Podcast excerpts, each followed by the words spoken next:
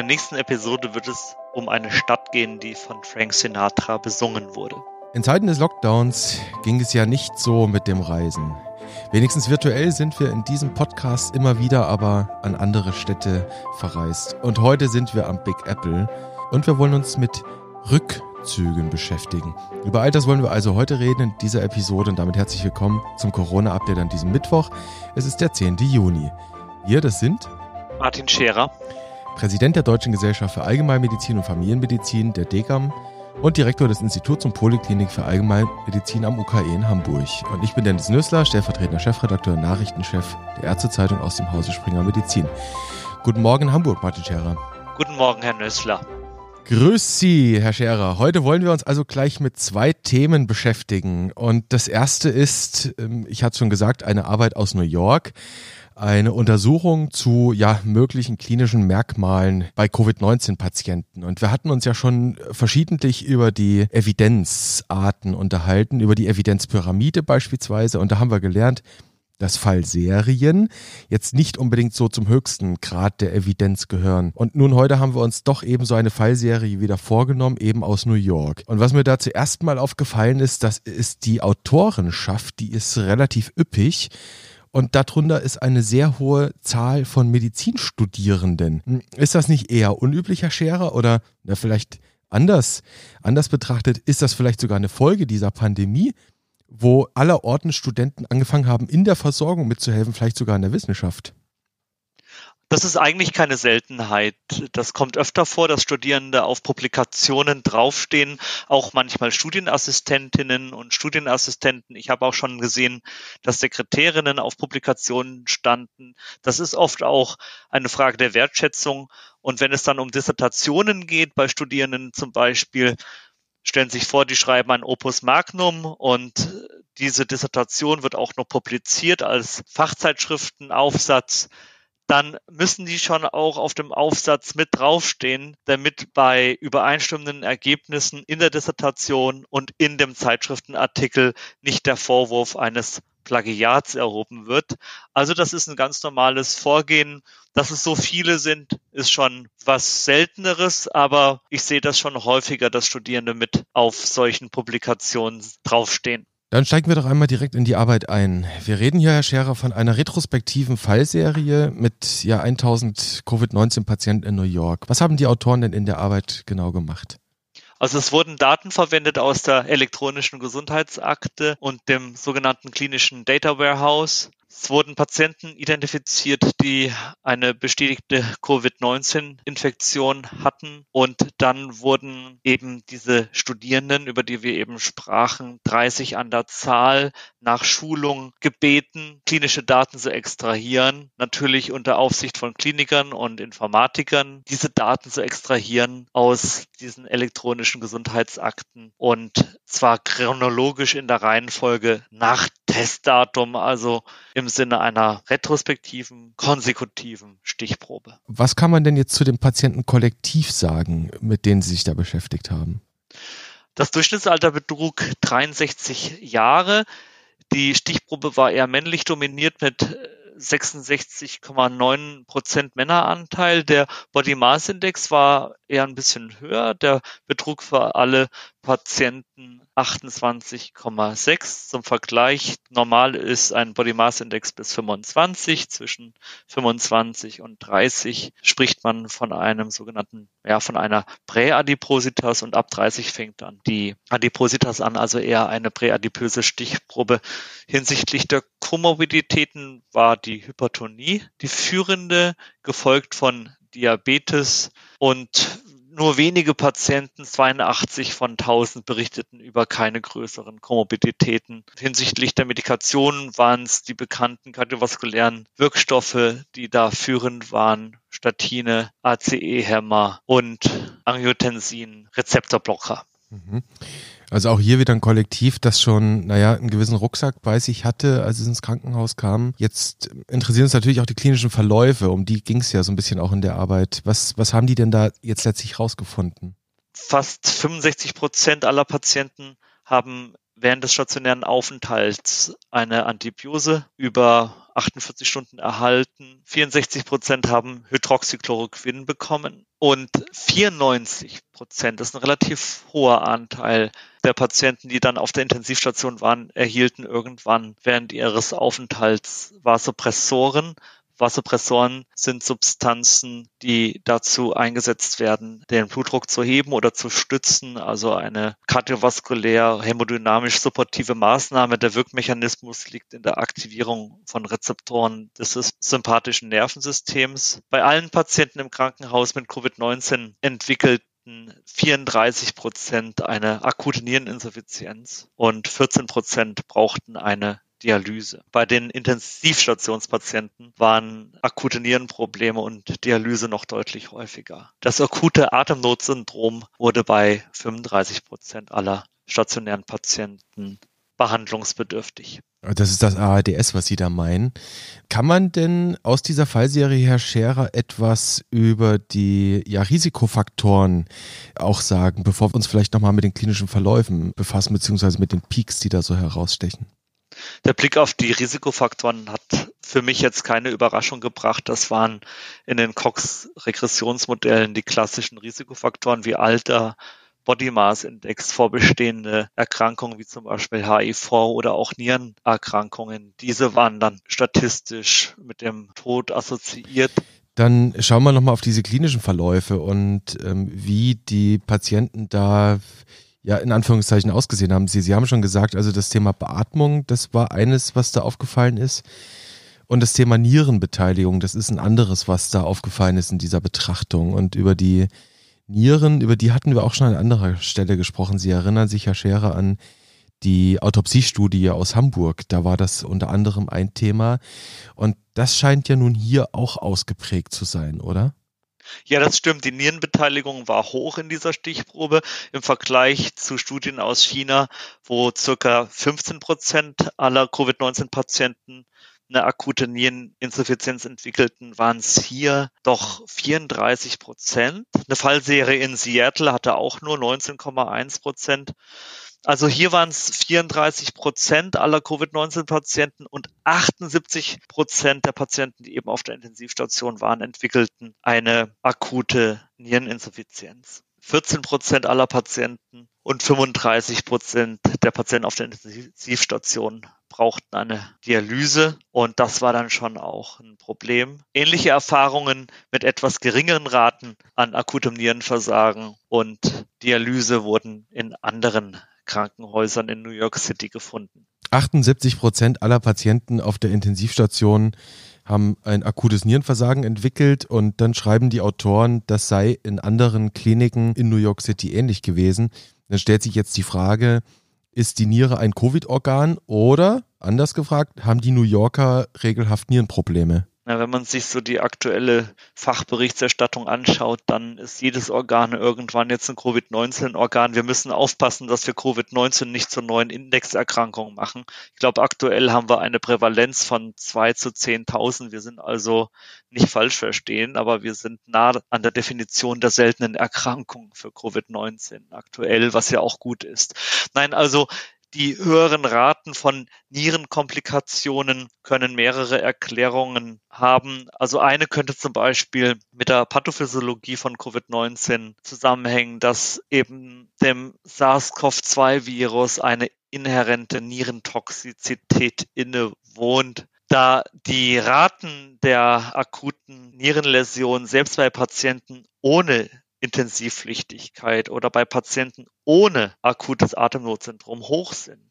Also die Niere scheint tatsächlich dann so im Fokus zu stehen. Warum das jetzt in dieser Studie aus New York City so hoch war, könnte doch auch an den relativ hohen Komorbiditäten der Patientenpopulation liegen. Sie haben die Pathophysiologie angesprochen, die speziell sein könnte, aber auch das weiß man im Moment, im Moment nicht, kann man aus dieser Arbeit schon mal gar nicht herauslesen. Wäre dann eine Sache, die man ja zunächst einmal noch mal im Detail untersuchen müsste, nehme ich mal an, Herr Scherer. Da müsste man nochmal genauer hinschauen, stimmt. Mhm. Ja. Und le letztlich heißt das, wenn ich jetzt mal versuche, unter diese Arbeit eine kleine Klammer zu machen, Sie zeigt uns einerseits in Sachen Risikofaktoren etwas, was wir auch schon aus anderen Arbeiten kennen, was auch jetzt vielleicht eher ja nahe liegt, dass also jemand, der Komorbiditäten hat, der ein höheres Gewicht hat, höheren BMI, ja vielleicht sogar adipös ist, dass der ein höheres Risiko für Komplikationen hat. Da hatten wir auch schon drüber gesprochen. Und dann heißt es also letztlich, also Obacht, ja, wachsam bleiben und die Dinge genau anschauen. Und ja, wachsam bleiben, das ist vielleicht das Stichwort, Herr Scherer. Das muss man nämlich generell wohl bei Studiendaten. Diese Ende Mai im BMJ veröffentlichte Arbeit, wie gesagt, BMJ, das ist jetzt nicht irgendein Journal, das British Medical Journal ist ein doch eher zu den hochrangigen Top-Journalen zählendes Medium, hm, ist vielleicht tatsächlich auch gar nicht so eine üble Überleitung zu unserem zweiten Thema, mit dem wir uns ähm, heute beschäftigen wollen.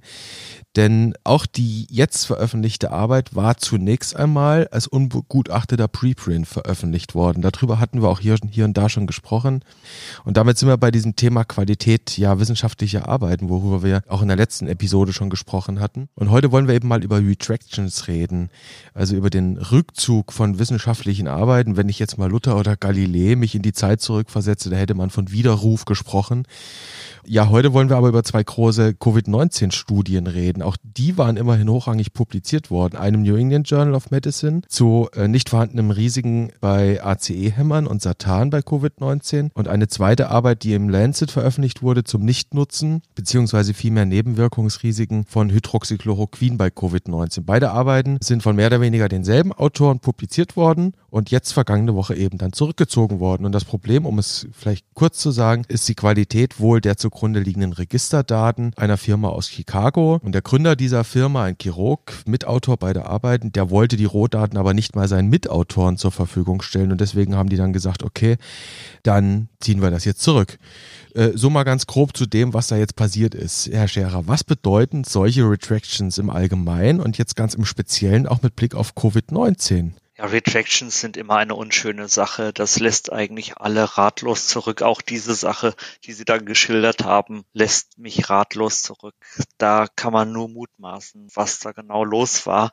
Retractions sind immer unschön. Stellen Sie sich ein Fußballspiel vor, das dann plötzlich ungespielt sein soll oder ein Konzert, das man ungespielt machen möchte eine erschienene Zeitung, die man wieder einsammelt. Also wissenschaftliche Kommunikation kann man eigentlich nicht wirklich ungeschehen machen. Außerdem sind die Informationen ja schon im System drin und bereits in einige Reviews eingeflossen, schon zitiert worden. Das ist sehr, sehr schwer. Wenn sowas erstmal im Umlauf ist, dann ist es draußen in der Welt. Mhm. Vielleicht nochmal ganz, ganz konkret bei dieser einen Sache nachgefragt, nämlich bei der Ursache für diese Retractions. Also wir reden davon im Register. Das wird betrieben von einer Firma in Chicago und aus diesem Register heraus will also dieser eine Mitautor, dieser Chirurg aus Chicago, ja gewisse Assoziationen heraus errechnet haben. Und diese Assoziation stellt er seinen Kollegen zur Verfügung und die machen dann mit ihm ein Paper draus. Aber die Rotdaten haben die Leute nie gesehen. Äh, würden Sie sowas mitmachen? Wir haben oft Arbeitsteilungen in Publikationen. Da kümmert sich jemand um die Statistik. Der eine rechnet, der andere schreibt, der dritte prüft alles. Das ist schon üblich, dass es Arbeitsteilungen gibt. Was allerdings nicht üblich ist, ist, dass einem Co-Autor der Zugang zu Daten verwehrt wird. Also wenn mein Kollege die Statistik rechnet und ich sage, gib doch mal den Datensatz her, ich möchte auch mal reinschauen, ich rechne es mal gegen.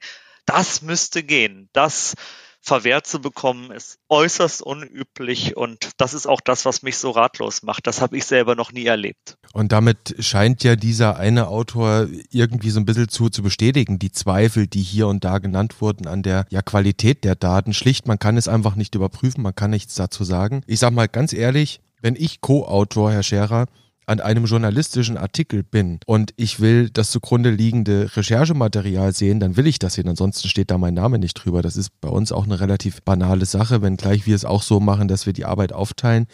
Vielleicht müssen wir es mal ein bisschen genereller beleuchten, dieses Thema. Ja, woher könnten denn die Probleme oder die Ursachen solch gravierender Fehler auch kommen in wissenschaftlichen Arbeiten? Ganz gerade auch jetzt in dieser Pandemie, in dieser wissenschaftlichen Hyperaktivitätszeit. Sie haben es eigentlich direkt angesprochen, eine wissenschaftliche Hyperaktivitätszeit, die Geschwindigkeit der Wissenschaft und dann dieses selbstreferenzielle System, in dem wir alle im Augenblick leben, das auch noch medial verstärkt ist. Ich hatte gestern eine Telekonferenz, wo einer sagte, ja, eigentlich kann man ja an dem fehlenden Brennpunkt in der ARD sehen, dass das Thema Covid-19 nicht mehr so akut in den Medien drin ist. Dann schaute ich spontan auf die Tagesschau-Website und es war alles von oben bis unten, bis dann ganz unten Trump dann irgendwann kam, war Covid-19. Das heißt, es ist dieser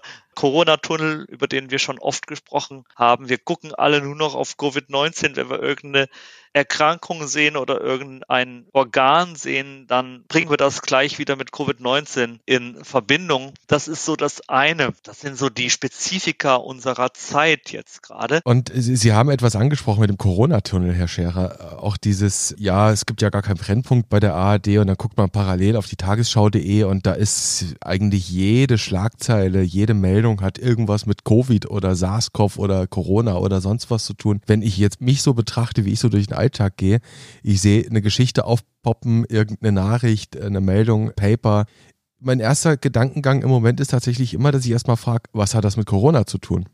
Ja, ich kann es nur immer wieder sagen, es ist der Tunnelblick. Wir müssen irgendwann mal wieder versuchen, auch den gedanklichen Horizont weit zu stellen. Wir sind im Tunnel und wir haben ein, ja, eine Wissenschaftshyperaktivität, die vielleicht einen guten Grund hat, aber sich in sich selbst verstärkt. Und jetzt habe ich so, so ein bisschen die Zweifel, als, als das hochkam, dieses Thema mit dem New England Journal Artikel, mit dem Artikel in The Lancet von eben dieser ähnlichen Autorengruppe, habe ich mir gedacht, mein Gott, das sind wirklich Top Journals, The Lancet, das ist nicht irgendeine Nummer, New England Journal ist auch nicht irgendeine Nummer. Und jetzt gleich zwei solche Arbeiten parallel zurückgezogen mit wirklich heftigen Vorwürfen und Zweifeln. Kann es nicht sein, dass wir da jetzt gerade nur die Spitze des Eisbergs sehen bei dieser ganzen Covid-19-Forschung? Ich wäre da jetzt nicht zu pessimistisch. Der reguläre Peer Review garantiert noch lange nicht die Qualität und die Richtigkeit der Aussage von Studien. Und dass da was durchflutscht, das kommt immer wieder mal vor. Ich wäre jetzt auch nicht zu schnell dabei, das alles gleich so abzuurteilen. Wir wissen viel zu wenig darüber. Und erinnern Sie sich an verschiedene Arbeiten im Lancet oder in Science. Also da gibt's viele Beispiele von Retractions. Das ist keine Seltenheit. Das gibt's immer wieder. Und wir hatten das Thema Preprints beispielsweise. Die Preprints führen uns und den wissenschaftlichen Laien ganz praktisch vor, dass Wissenschaft eben so gut wie nie endgültige Wahrheiten in Form von Publikationen liefert. Wissenschaft ist, so hat das mal jemand genannt, vielmehr eine organisierte Skepsis.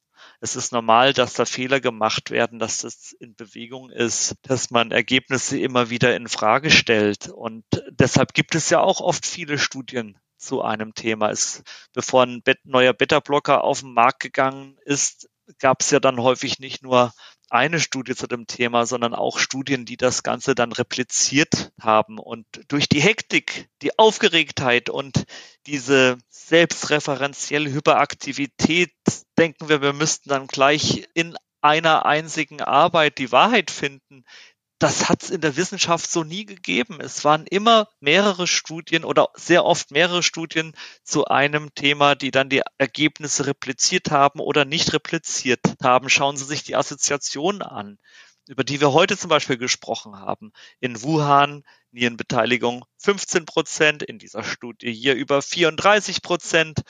In Seattle waren es 19 Prozent. So ist das eben in der Forschung. Und deshalb braucht es oft unterschiedliche Ansätze, unterschiedliche Stichproben, vielleicht leicht modifizierte Methodiken. Sie finden nicht in einer Arbeit die Wahrheit. Die Wahrheit, Herr Scherer, die ist es, die alle suchen und wahrscheinlich bestärkt das auch eben diesen, diesen Forschergeist oder vielleicht auch dieses Ja wissen wollen. Also ich nenne es mal das Wissen wollen. Das ist die, dieser innere Drang, der da, glaube ich, so ein bisschen in uns drinsteckt im Moment Sie haben jetzt schon angesprochen, auch das Thema Preprint, die Preprint in Anführungszeichen Problematik. Was ich ganz interessant finde bei der Beobachtung, also diese Preprint-Publikationsmechanik, die gibt's ja nun schon länger. Das ist jetzt kein Corona-Spezifikum, die gibt's in der Naturwissenschaft schon länger.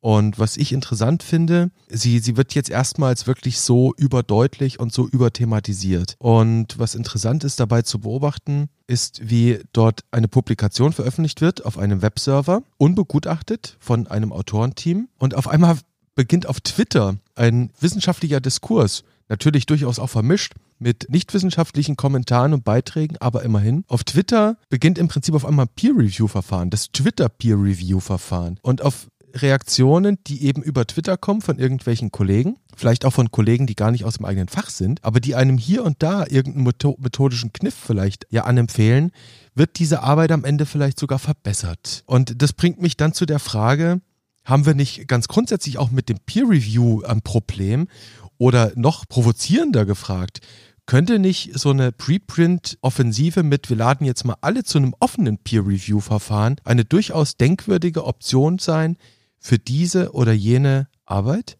Ich finde Ihren Gedanken nicht schlecht. Also Sie sprechen hier auch eine Stärke der Preprints an. Die Stärke ist, dass nach der Veröffentlichung eine intensive, Sie haben Twitter angesprochen, eine intensive öffentliche und eigentlich in Echtzeit ausgetragene Diskussion um eine wissenschaftliche Studie stattfinden kann. Wo haben wir das schon vorher beobachtet?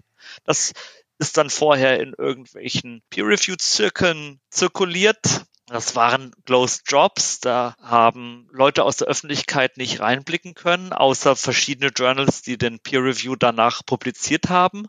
Aber diese öffentliche Diskussion führt dann wiederum zu Korrekturen und Verbesserungen. Und als Revision des Preprints kann sich dann sozusagen die Arbeit wieder der Kritik einer Vielzahl von Experten aus den unterschiedlichsten Bereichen stellen, bis der Artikel dann letztlich vielleicht bei einem Fachjournal eingereicht wird. Also das ist keine schlechte Entwicklung und Vielleicht erleben wir hier auch eine ganz neue Phase, in der die Öffentlichkeit an Wissenschaft beteiligt wird. Erinnern Sie sich an den ersten Titel unseres ersten Podcasts Wissenschaft meets Gesellschaft. Hm, das tut sie auf Twitter ganz besonders oder eben auf Preprint-Servern auch. Ja, da gibt es unterschiedliche Foren und Formate und unterschiedliche Möglichkeiten der Beteiligung.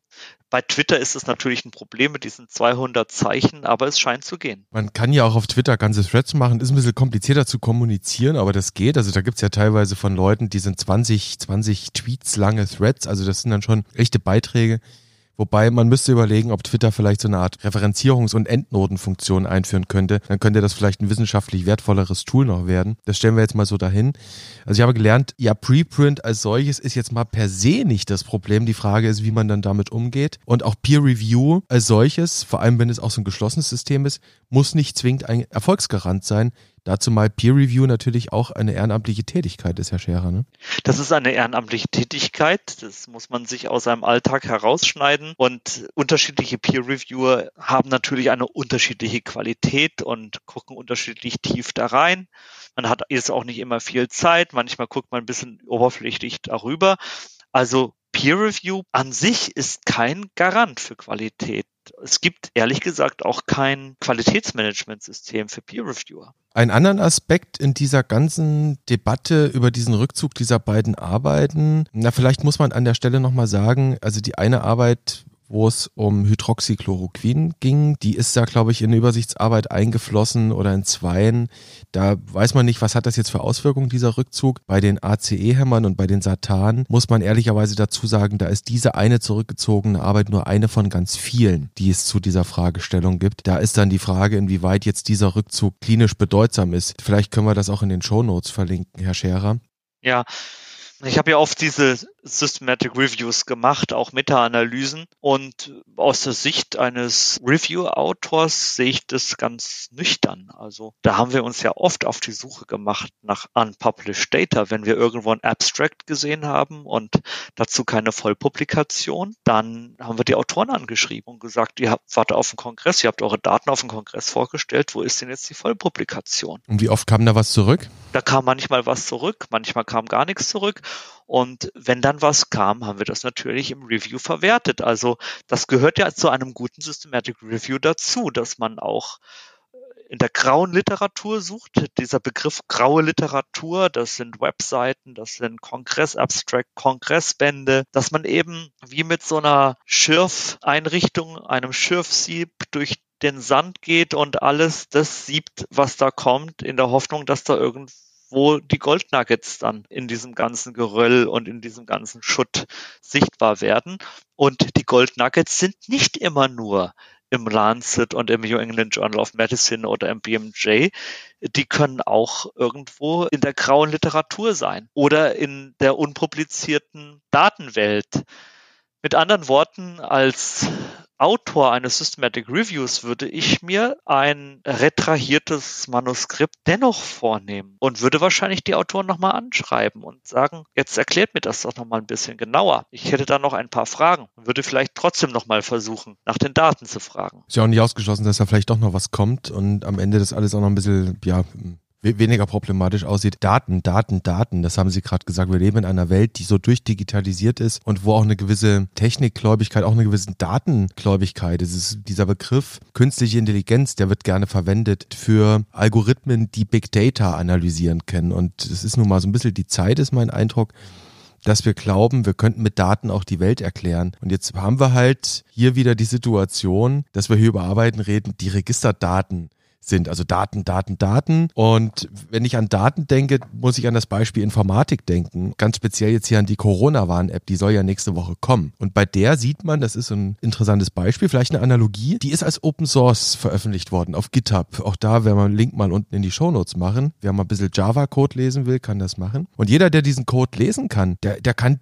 diese App bewerten. Der, der kann sie auf Schwachstellen testen, der kann sie auf Angriffsflächen für Hacker testen, der ja, der kann auch nach Datenschutzproblemen Ausschau halten und gucken, na, werden da irgendwo Daten vielleicht übermittelt etc. Also das kann man alles in diesem Open Source nachschauen und dieses Verfahren hat sich in der Informatik dort quasi als Peer Review, wenn man so will, für eben Softwarecode etabliert und wir kennen das von Unix und Linux, diesem Betriebssystem.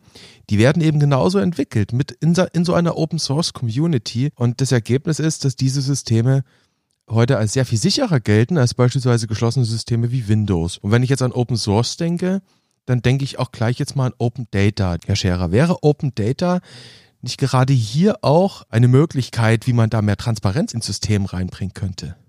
Also vielleicht nochmal zu Ihrem Beispiel. Das hat mir gefallen, was Sie da geschildert haben.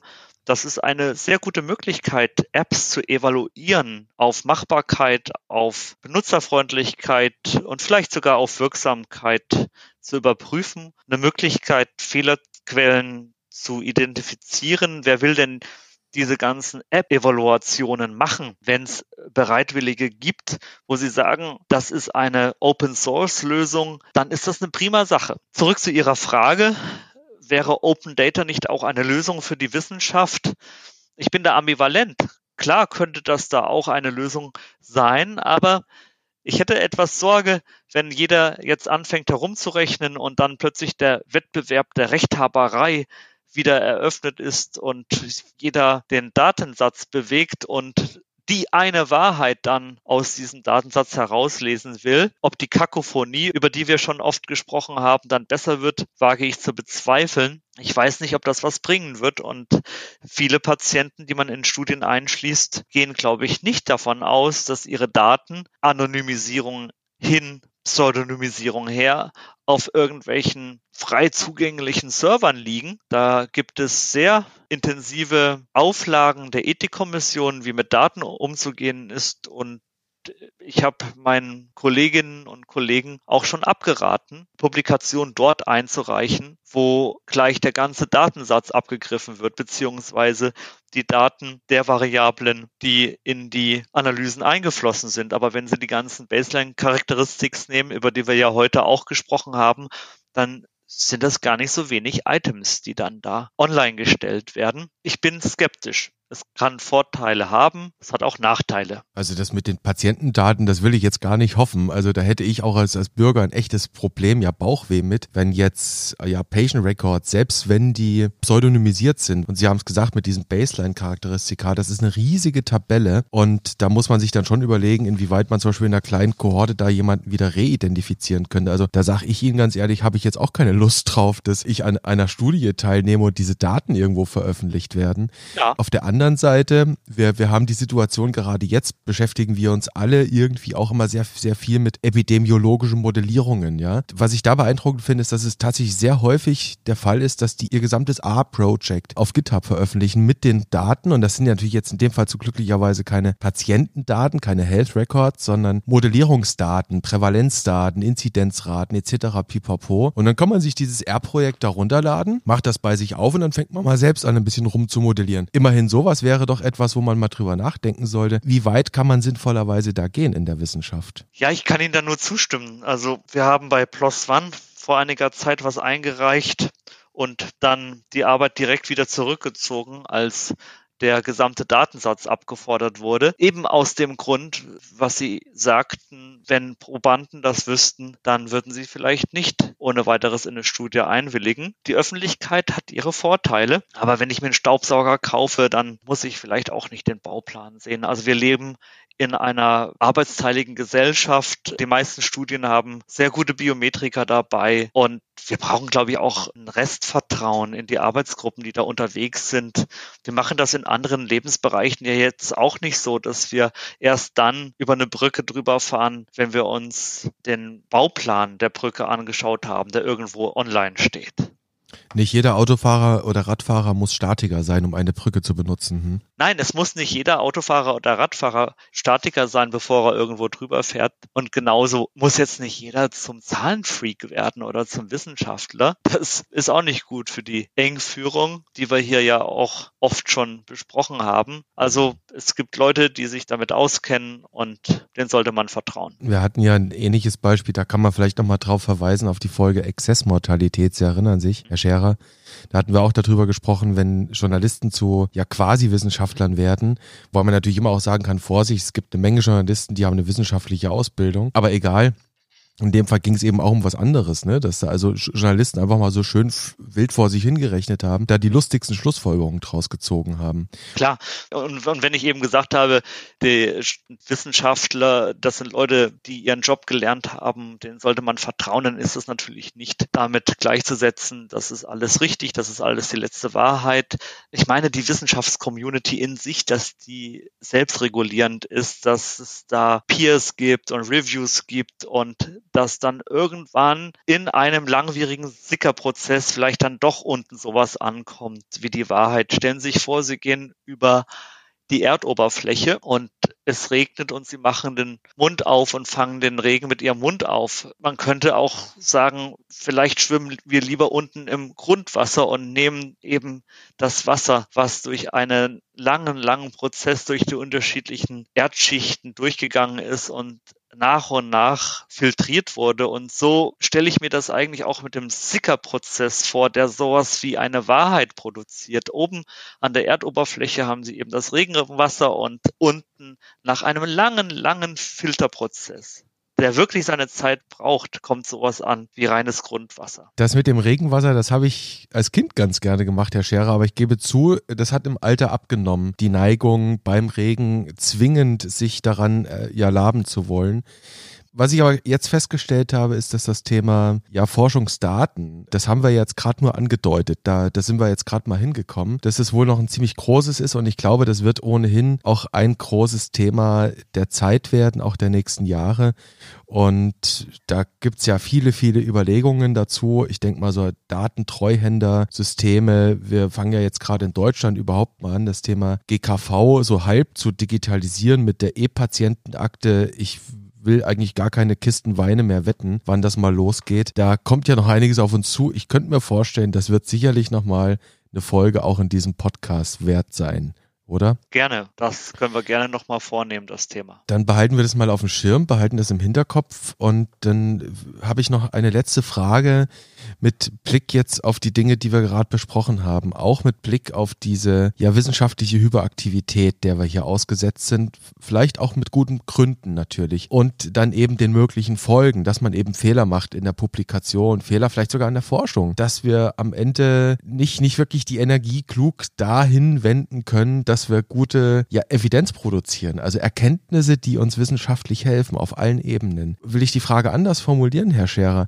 Was ist denn für Wissenschaft in Corona-Zeiten wichtig? Dass man besonnen bleibt, dass man geduldig bleibt bei allem Handlungsdruck, bei allem Entscheidungsdruck, dass wir uns die Zeit nehmen, dass wir skeptisch bleiben und dass wir akzeptieren, dass viele Dinge, die der Wahrheit nahe kommen, einen iterativen Prozess durchlaufen. Und ich habe den Eindruck, dass wir vieles von dem auch schon mal in unseren Podcasts zur Qualität der Forschung gesagt haben, was diese ganze Corona-Zeit für die Qualität der Forschung bedeutet. Also ich kann sie gar nicht mehr so richtig zählen. Es waren doch etliche Episoden, mit denen wir uns, in denen wir uns mit dieser Fragestellung beschäftigt haben, aber ganz dezidiert war es die Episode 20. Fünf Kriterien und drei Regeln für gute Covid-19-Forschung. Da haben wir uns ganz gezielt mit dieser Frage beschäftigt, aber es war auch Thema, Herr Scherer, in anderen Episoden. Letzte Woche zum Beispiel. Was bedeutet Corona für die Qualität der Forschung? Und für Leitlinien am Ende, genau. Deswegen, ich würde mal jetzt so als, als Hörtipp mit rausgeben, am besten nochmal alle Episoden anhören. Was ich jetzt mal mitnehme, und das ist wahrscheinlich auch das, was Sie jetzt mit anderen Worten ausgedrückt haben, ja, Wissenschaft ist organisierte Skepsis. Das hatten Sie an einer anderen Stelle gesagt. Und dazu gehört eben einfach zu akzeptieren, es gibt nicht die Wahrheit, es gibt Erkenntnisse zu einem Zeitpunkt X und die muss man immer annehmen als Erkenntnisse zu einem Zeitpunkt X, aber niemals als Wahrheit. Das haben Sie schön gesagt. Herr Scherer, das war wieder eine sehr interessante Episode für mich. Sie wissen, was dann folgt am Ende einer jeden Corona-Update-Episode, dass ich Sie nämlich tatsächlich herausfordern möchte mit der Vorausschau auf das Thema unserer nächsten Episode. Dann schauen wir doch voraus, indem wir einfach mal zurückschauen auf den Beginn des Podcasts, wo Sie sagten, dass das ja in Zeiten des Lockdowns nicht so ging mit dem Reisen und dass wir virtuell in verschiedene Städte verreist sind. Vielleicht sollten wir mal wieder etwas weiter nach Osten reisen, dahin, wo alles anfing. Wollen wir schauen, wie weit wir dafür in den Osten reisen müssen, Herr Scherer. Ich bin gespannt auf die kommende Episode und dann freue ich mich, wenn wir uns wiederhören an gleicher Stelle und auf gleicher Welle. Danke, ebenfalls.